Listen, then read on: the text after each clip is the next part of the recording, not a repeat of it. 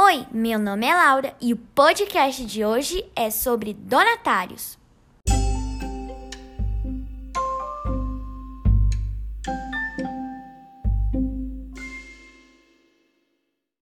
Há muitos anos atrás, quando os portugueses chegaram ao Brasil, ninguém queria morar longe do litoral, pois era difícil e perigoso.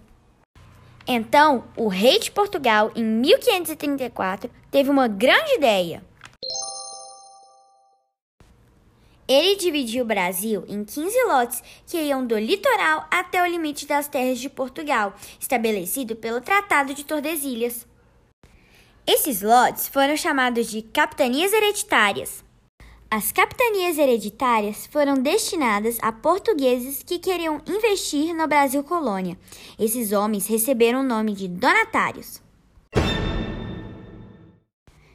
Os donatários podiam muitas coisas. Podiam explorar as terras, passar as terras para seus filhos, doar as terras para colonos cultivarem, escravizar indígenas e exercer a justiça.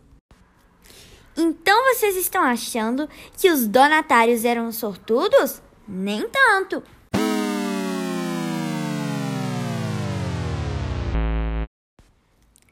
Eles tinham também muitos deveres a cumprir. Tinham que defender e cultivar suas terras, garantindo o seu desenvolvimento econômico e tudo com dinheiro próprio.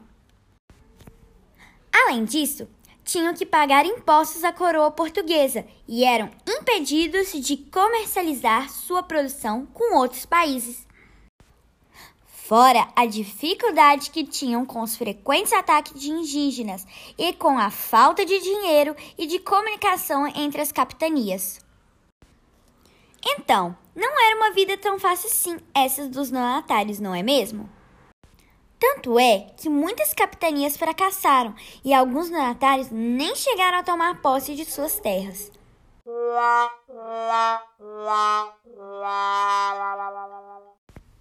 Então foi isso, pessoal. Espero que vocês tenham gostado e deixem novas ideias de podcasts.